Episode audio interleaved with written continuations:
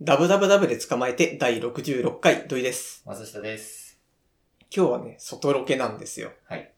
えー、あの、グリッドマンユニバースの展示がね、今、グリッドマンワールド in 北千住丸いっていう感じで、まあ、はいやってるわけで、それをね、先ほどまで見てきたんですけどもね、はい。まあ、結構良かったよねよ。かったね。うん。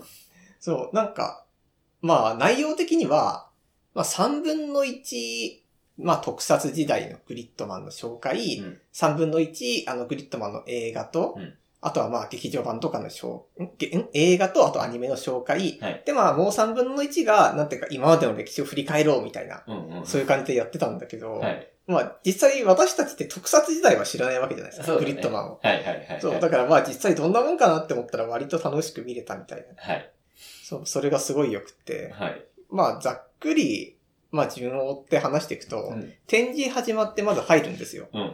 で、まあ、何やるかなって思ったら最初特撮の説明なんだけど、うんまあ、正直な話をすると、うん。特撮知らない人間なんで、うん。まあ、最初、お特撮かってした時にさ、あれ俺の知らないエリアちょっと多くないみたいなことを思いませんでしたああ、思最い、初思いましたし、結構、まあ、ショッピングモールの一角にこう、オタクが集合してる異様な状況なわ けそうそう そうで、。その、まあ結構若めなオタクも、あの特撮の方を結構必死に写真撮ってるから、うんあこのオタクたちはもしかして、全部履修してやっとここに来た、そうすごい人たちなのかなってな思んうか、叩き上げがすげえいるぞ、みたいな。そうそうそう。そう、なった時に、あれもしかして俺たちその戦闘力弱いっすかみたいなことを最初ちょっと思ったんですもけっど。とね、うん。そう。でもなんかそう思ったけど、意外とその特撮スペースの後半の方行くとさ、うん映画と特撮の、なんていうか、オマージュシーン、比較みたいなのがあったりとかして、うんうんうんあれよかったね。あれ一番よかった。うんあれがあったからこそ、なんか、お特撮でも俺たちまでやっていけるぜみたいな感じで、うんなんか真剣に見れたっていうのがあって、うんなんか割とその映画とかアニメしか見てない人でも楽しめましたよね。そうですね。あの、本当に元ネタ、こんなに埋まってますよっていうのが、ああいう展示会でちゃんと示されるっていうのは、非常にいいことだと思います。そうそう。私結構その、なんか、うんこう、感想とかを読んだ時にさ、うんなん。か目配せあるのがいいみたいなのが、そこまでかみたいな派だったんですよ。うんうん。例えば、原作目配せがあったとしても、うんそれがあることによって、うん物語の面白さって増えないわけじゃないですうんうんか。はいはい。だからそうでもないんじゃないみたいな思ったけど、うん確かに原作知ってる人はより上がるけど、うんでもグリッドマンのさ、映画見た時に何このシーンってなるのはほぼなかったわけだかまあ、ら、バイク以外はねそうそ。バイクボーイ以外は大丈夫だっだた。からって、それを考えると、なんか、あの展示で初めてより面白くなるみたいなのができてるから、すげえ映画だったのかもみたいな気になったんですよ。あーそうだね。あ十分楽しかったけど、もっと面白い点あったんよか、あったんか、っていう気分にはなったね。そう。だからあそこで結構上がりましたね。そうですね。一番面白い展示、なん、なんでした一番は、はい。これは真面目にね、うんあのーグリッドマンカメラみたいなやつだと思う。あ ー撮ってましたね。そう。はい。だって面白いで言ったらやっぱあれになっちゃいます よ。えーもう今今でも面白いですね。 今でも面白い。あの、これ何かっていうと、うんまあ会場に QR コードがあって、うんそれを呼び込むとサイトに飛ぶわけですよ。うん。で、そのサイト内に、なんていうか、そのカメラフレームが設置してあるんだよね。うんうん。で、スマホのカメラをオンにして、あの、カメラを向けると、例えばあのオープニングの新庄茜が窓の外を眺めてるところうの、んその窓の中に自分たちの世界を映すことができるみたいな。はい。だからそういうカメラなんですけど、うんあとはまあ他にも、あの、グリッドマンとかダイナゼノンとかのうんロゴをこうカメラの下に表示して撮ることができたりとはかい、はいそういうのができるんだけどね、あれがまあ楽しいよね。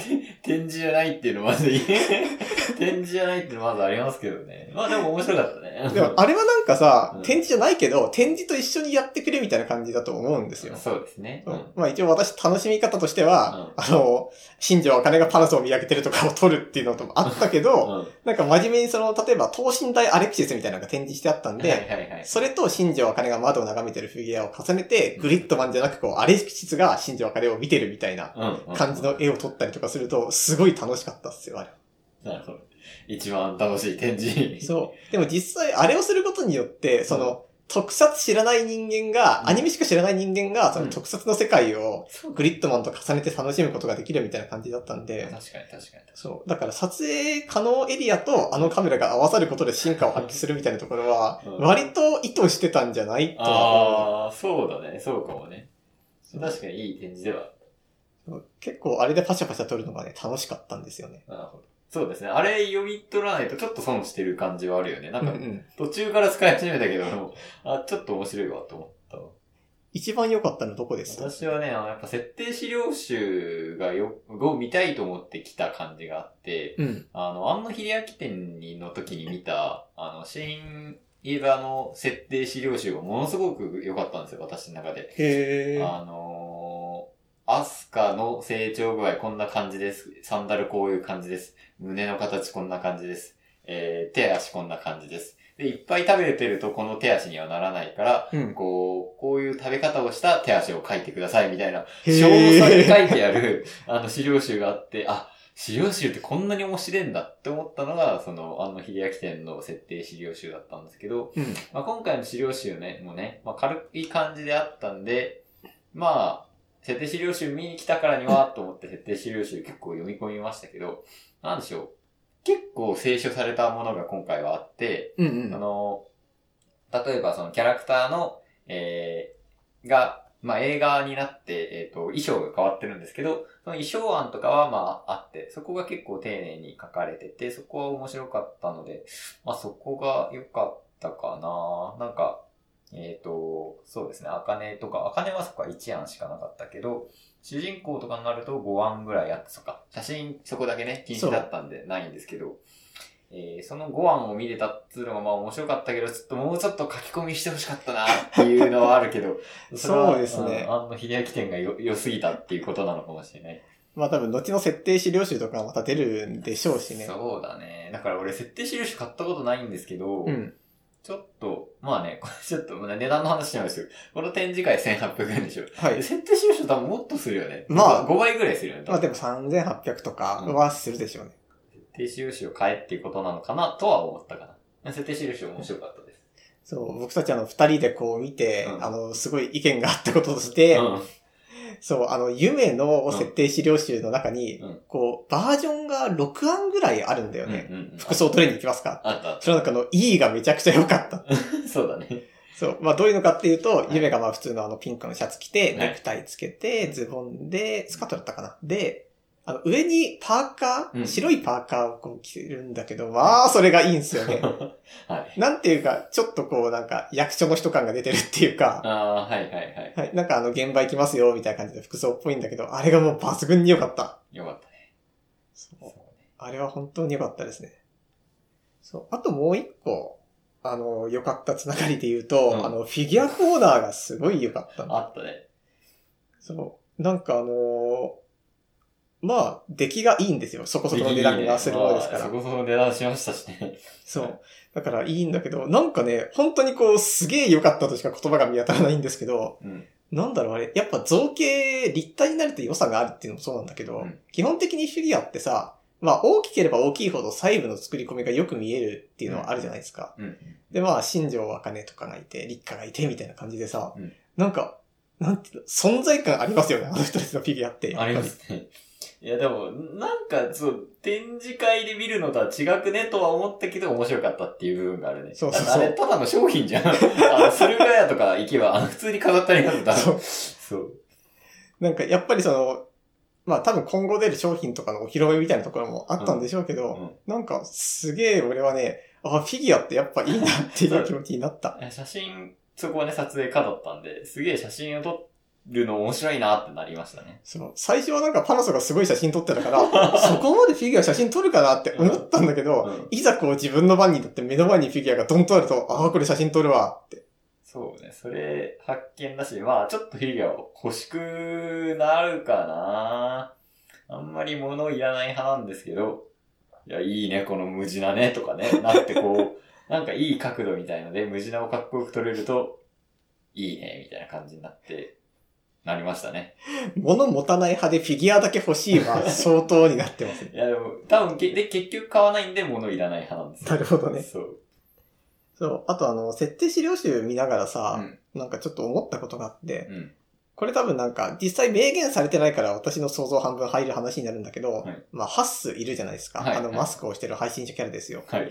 私、あの子が、多分だけど、顔出し配信でやってる人なのかなって思うんですよ。えーてか、少なくとも顔出しっていうか、うん。顔を出さないにしても、多分 VTuber とかではないんだろうな、みたいな。ああ、でもまあ、それはそう、それはそうっぽい。うん。そう、多分なんか、あの、グリッドマンとかのあの流れでいくと、多分あの世界観的に、そういう感じなのかなと私は勝手に思ってて、うんで、そういうキャラクターをちゃんと出すことの偉さみたいなことを思ったんですよ。えーうん。まあ多分、グリッドマン自体がうん企画指導した時点で、まあ VTuber キャラをたくさん出すみたいな感じの方向性ではなかったと思うんですよ、ダイナゼノンの時も。うんまあだからこそあのキャラクターデザインなんだとは思うんですけど、それにしたってさ、例えば今他の漫画とか読んでるとうん、配信やってるキャラって VTuber すごい多いの。うん。あ、そうなんだ。そうそうそへう。だから本当に例えばうん、これこそアニメで VTuber やってますとか、そういうキャラが出てくるとかじゃなく、え。うんマジでそのアニメ化してない作品でも、うんまあ普通になんか話題作じゃないやつでも、なんか配信するキャラって基本 VTuber でやってるスタイルが多いんですよ、最近は。そうなのそうそうそ知らないんだが、俺、その世界う。。いや、本当に今だと、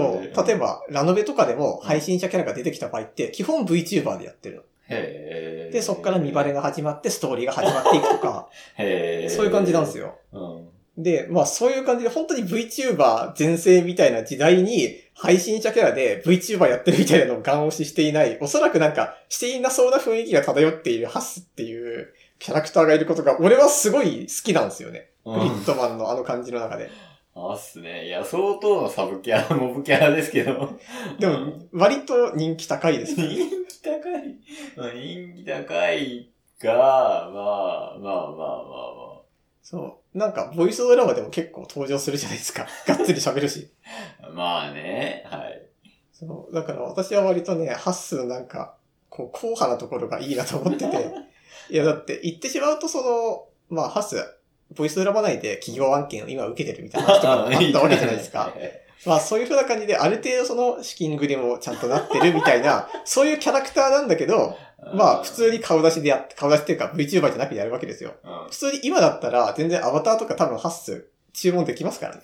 うん。でもそれをこうしてる感じを微塵もなく、ちゃんと配信者としてやるっていうのは、こう今の時代めっちゃ硬派なことなんですよ。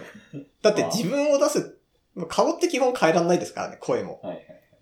なのにそういう情報をちゃんとこう表に出すっていうやり方でやってるのは、なんかあの人なりのこだわりがあるんだろうなって思って、うん。なんかそういう自分なりのこう趣味との向き合い方とかうん活動方針をきちんと決めて、周りもこうだけど、それとは別に自分はこういうスタイルでやりますよっていう風に決めてる人間っていうことで、俺はハッスがすごい好きなんですよ。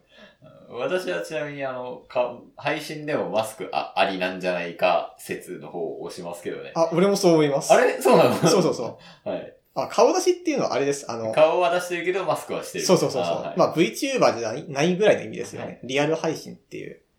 だからそういう感じなのかなと思ってて。だからそういう意味で俺はハッスが好きだなっていうのを最近思ってたんで、うんこうハッスの資料が見れて超良かった です。あありましたね。ネットでもあるんじゃないかっていうぐらいの、 ペラ1、ペラ2ぐらいにしてる。いや、でもやっぱハッス大切にされてるなって思いましたよ。そうですね。ちゃんと設定資料集ありました。ハッスじゃない方はあんまりフューチャーされて ないですね。そう考えると。やっぱその、語るべき情報が少ない問題ありますからね。いまあ、大事ですよ。モブキャラも大事ですから。そうっすね。まあ割とそんな感じだったんですけど、うんあ、そういえばあの、あかねの部屋があったじゃないですか。あったね、あったね。あの、ゴミまみれの部屋。 はい。その、あれが結構その、なん、なんて言うんだろうな。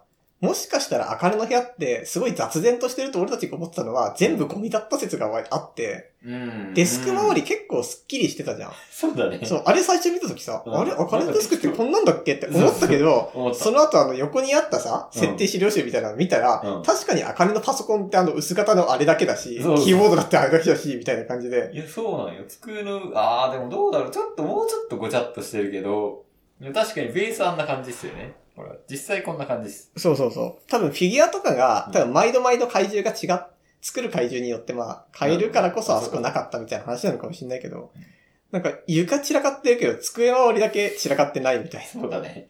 もっとげ限界の部屋みたいなの思ってたけど、そうじゃなかったね。っていうのは、なんか意外と展示で、ああ、ぶっつり見るとちげえなっていうのはありましたね。な。そのオタクは見たいものしか見ないみたいな話なんでしょうね。 そうね。脳内の心情をあかねだけを見ていたっていう。かもしれん。であと、あと、アカネパーカー、あの、売るらしくて計画中って書いてましたね。あのああ、みたいですね。新庄あかねパーカー、えー企画進行中っていうことで、まあ、うんこんなのだよっていうのが置いてあったんですけど、 えマジで意外と普通だなってなりましたかね。ああ。まあ、これ難しい問題で、オタクグッズの服、どのぐらいまで普段使い想定しますかっていう話じゃないですか。うーん、そうね。いやー、こう、え、まあまあ女子向けだよね、あとね。そうこれ男子は着ないだろうっていう服ですけど、なんかね、やっぱ新庄あかねが、あー、着崩さないとあれにはなんないのかって いう。新庄あかね多分、すげえ可愛い子の姿でいるわけじゃないですか。あの世界においては。うん。そうなってくると、新庄あかねが着なきゃねっていうのは、もう無理難題を言ってますよ。そうだね。いや、これ着れねえよ。誰も着れない服の完成だよ、これ。え、あげましょうか。いや、いらないです。ね部屋着にもならんし、あトゲトゲついてるし。なるほどな、っていう。そういえばあの、ちょっとさっきの話にまた戻っちゃうんですけど、はい。あの、グリッドマンのカメラが良かったって言ったじゃないですか。うん、うん、で、なんかあの時思ったのが、あれ自体はすげえ楽しいじゃんうん、正直。うんで、ああいう感じのカメラってさ、一応アプリとしてリリースしてる作品っていくつかあるんですよ。うんうん。例えばあの、ハイスクールフリートだったかなは、うんハイフリカメラっていうやつアプリを出してて、うん、うん、これをすると、まあ、そのアニメのキャラクターが、あの、カメラに映り込む、写真に映り込むっていう絵が撮れるみたいうん。うん、うんうんな、。そういうやつを出してるんだけど、意外と少ないじゃん、これって。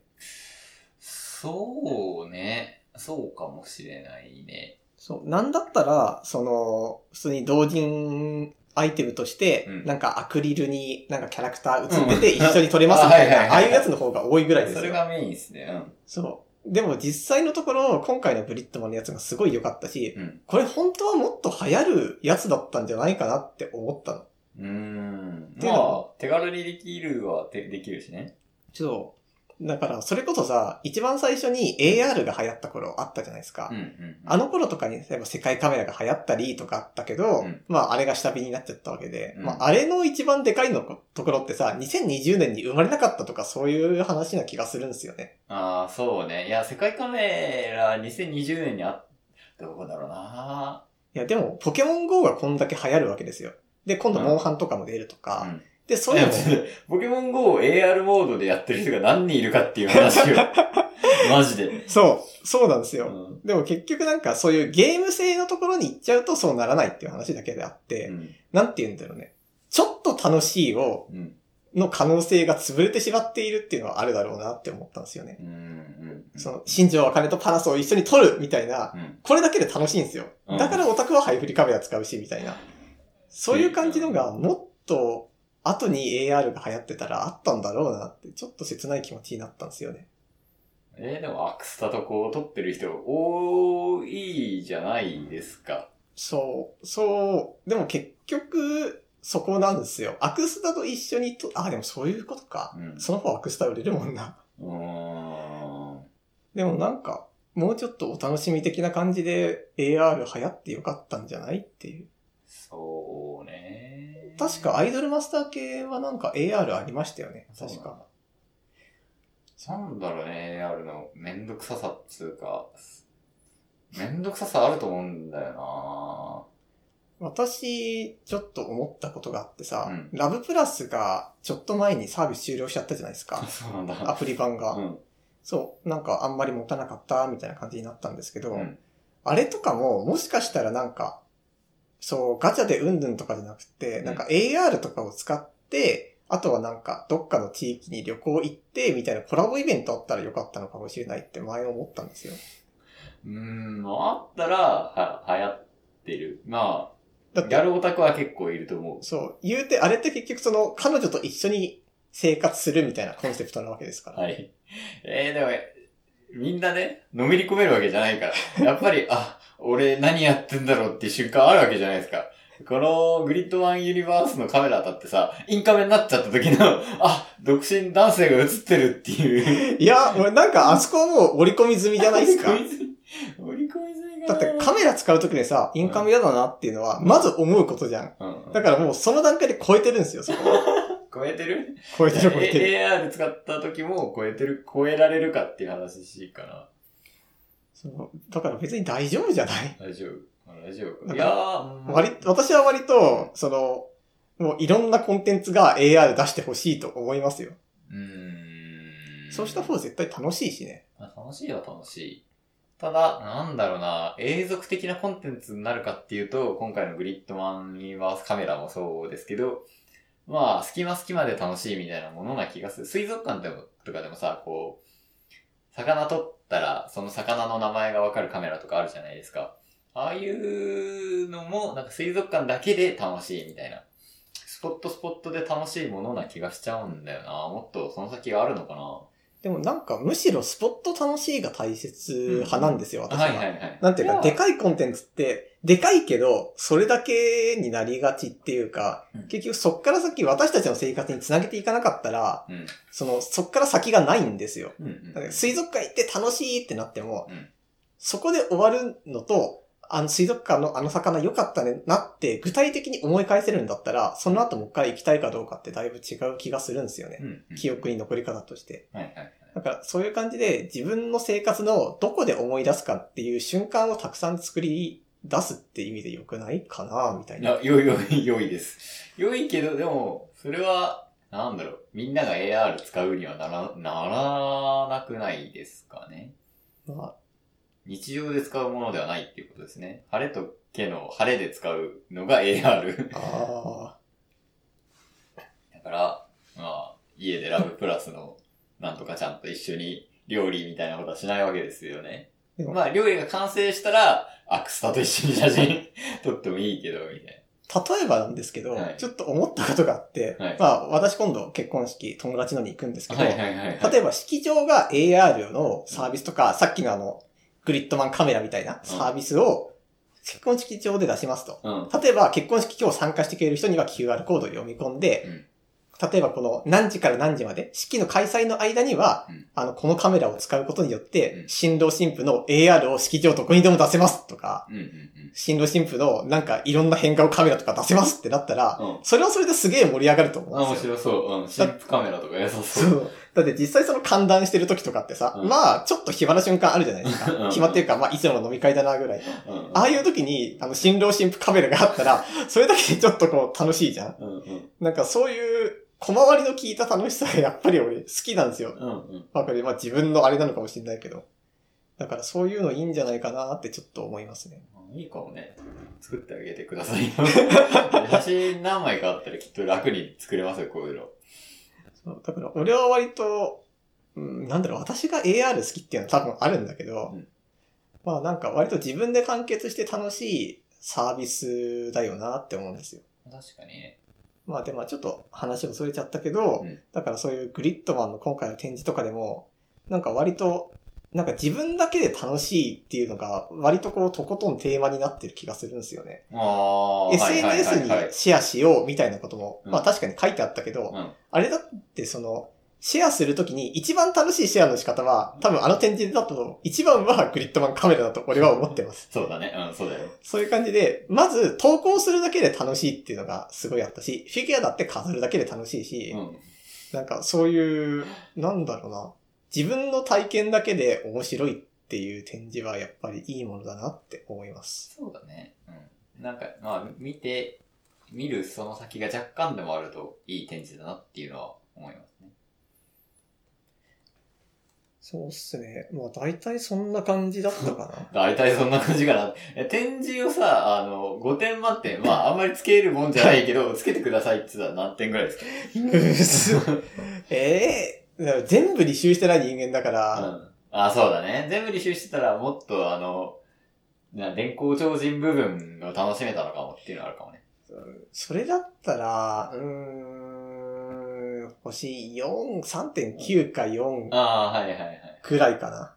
そうね。私もそんぐらいで若干低いかなっていう。なぜなら、お想像してた設定資料集がちょっとはいはい。違ったっていうので、まあ3.5とか。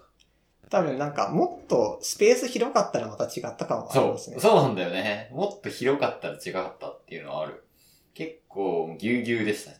そうそう。まあ多分そんな感じでしたね。はい。はい。もうすごい勝手な、こう、要望としては、はい。なんかちっちゃいビルでいいから、1回グリッドワンの特撮、2回アニメ、あー3回映画とかだったら超嬉しいなとは思いました。そうね。いや、あの秀明店ぐらいのスペースがあればね、最高だった。 あれは、あれはまた、違う、違いますよ。あの秀明店でもさ、あの、第三、違うわ、あの、なんとか村のさ、うん。あの、ジオラマめっちゃ楽しかったじゃん、いろんなとこから写真はいはいはい。あれだよな、楽し いの。今度の展示は、そうしてください。いやー、じゃあ、それができるぐらいの、うんなんか予算がまず出てくるところからじゃないですか。それがフィギュアだったんだな、きっと。フィギュアの楽しみと、あの、第三村を取る楽しみって同じかもね。なるほどね。そうフィギュア欲しくなったはいらないけど。 あのあそこで取る体験ができたっていうのはさ、別にフィギュアいらない派としては、いらないくても、ああいう体験ができるっていうのは、本当に良いことだった。すごいよかった。あの、ムジナのフィギュアのクオリティがいやいや高い、高いんですよ。高いよね。うんっていうか、あの、フィギュア全体的に値段高めだったんだけど、うんその中でもこうんう、割とリーズナブルなんだけど、クオリティ高い。この写真良くないここの間にと入れてんあの、。いいっすそれね。めっちゃいいと思って自分で。これあの、ムジナが今、インスタンスドミネーションをしてる写真をねは、見せてくれてるんだけど、超いいっすね。超いい。そう。ムジナ好きなんですよね。うん。いいよね。そう、だから、フィギュアだいぶいいなっていう、まあ最後この感想でいいのかっていう話ではありますけいやいどいと。思いますちゃんとね、ライトアップもされてるから、いあの、撮りやすくなってるっていうのもあるでしょうね。そうっすね。家に机の上にボーンってあったら、あんまり価値を多分感じないんだと思うわ。いやー、だいぶ良かったです。じゃあ、そんなわけで、エンディングいきますか。ダブダブダブで捕まえて。エンディングです。はい。はい、えー僕たちの目の前には、えーこれ、グリッドマンワールドの、これはなん、カードですよね。うん。なんか、これも、あの、新仮面ライダーの時にあったような感じのプロマイド的なやつがね、あるわけです。で、まあ、伏せられた状態なんで、お互いオープンしていきましょうはか。いせーので。せーの。オープン。あおあーえ、え俺そっちがいい。 えっと、これ何かというと、私が、えーっと、響きゆうたと、立花が、えーっと、あの、え、これは、ダイナゼノンかなダダイナレックスを背景にして、なんかこう、見つめ合ってるみたいなやつですね。俺はこれは回 収です。えー、いいなぁ絶対こっちの方が当たりだよ。俺はなんだこれ。か怪獣がいます。怪獣っていうか、それ、ロボ。これ、なん、なんのやつすだぎてね、わかんないんだよ、これ。うん。一番強いやつかな、これ。多分一番強い劇場版のやつですね。これ嬉しいな やったー。欲を言うと、どっちかというと夢たちの方が欲しかったあーけど、まあ、普いや、通そにれも嬉外れしいで。ですす。それも外れ です。いや、本当が当たる夢ですから。いやー超嬉し。いいなはいやったい。ー。はい。こんなわけで。なんかあのー、入るときにさ、うん。カードがなんかあの、額に入ってたの見ました、あ、見ました、見ました。そう、だからすげえ種類あったんですよね。そうですね。十何種類。あったあった。うん20枚ぐらいあったんじゃあなりいましたね。うんそう、だから、あれを集めるのはまあ大変だなって思いながら したんですけそうどで。すね。集める人はいないだろう、さすがに。だってこの会期中、毎日丸行かないと集めらんないよね、おそうそらく。多分。いやーそんな感じでだい ぶ、いや、良かったっすいやね。 残念なカードが取っちゃったな、俺は。いらねえな、これ。あーそういえば、あの、今回の、あの、展示ってさ、う一、ん個だけちょっと、ふに、ふに落ちないって言ったらあれだけど、うこんこ欲しかったなっていうのが一個あって、うん、あの、暦先輩がこう無職になった経緯みたいなのを、あもうー。ちょい知りたかったですね。純粋に辞めたんだろうけど。どうまあ、無職キャラですか らね。いや俺今回の展示で文句は、もうそんな生優しいストーリーじゃないですか、それは結局。はい。俺はもう、あの、グッズがほとんどお得 キャラしか残ってないっていうのがああ。ありましたけどね。あの、アクスタ、まあ買わないんですけど、うんどんなの売ってるかなっていうのをチェックはするじゃないですか。はいはい はい。本当ナイトと、えっ、と、 えっと、レックスとみたいな感じで男キャラばっかり残ってました、アクスタ。まあ仕方ないっすよ、これは。まあでも全体的にはまあ普通に楽しかったうんみたいな感じですね。そうですね。普通に楽しかった展示でした。まあでも、私そう、グッズ系で一個言うと、うんあの劇場版のグッズで私一番欲しいのが、うんあの、暦先輩のアクスタなんですよ、絶対いらねいや、え。絶対いらないでしょ。マジでいいからね、あれ。でもうーなんんか、あのね、サイズも結構でかいんですよね。うんうん。あでも、でかい、あの、有名かな違うなあの、でかいアクスタ1個展示されてあって、そ、それのサイズなのかなそうなんか、あれはすごい欲しくなりましたね、なんか。こう、み先輩のアクスタ、誰が求めてるんだろうな。い、や、欲しくない欲しくないかあのな。小見先輩結構好きなんですよね。好きではあるけど。私、あれ部屋に飾りたいわ。えそう、そんな感じでしたね。ー、はい。そう、劇場版のグッズも落ちたらより嬉しかったぐらいの気持ちはありました。ですね。はい。グッズ全体的に少ない。まあ、展示がね、メインなんで、それはいいことですけど。うん。そんな感じでした。じゃあまあ、そんな感じで、えー私たちのラジオでは、皆さんからのグリッド版の感想、展示の感想、こんなグッズ欲しいよっていうのなどなど、えー募集しております。はいメールアドレスの方は、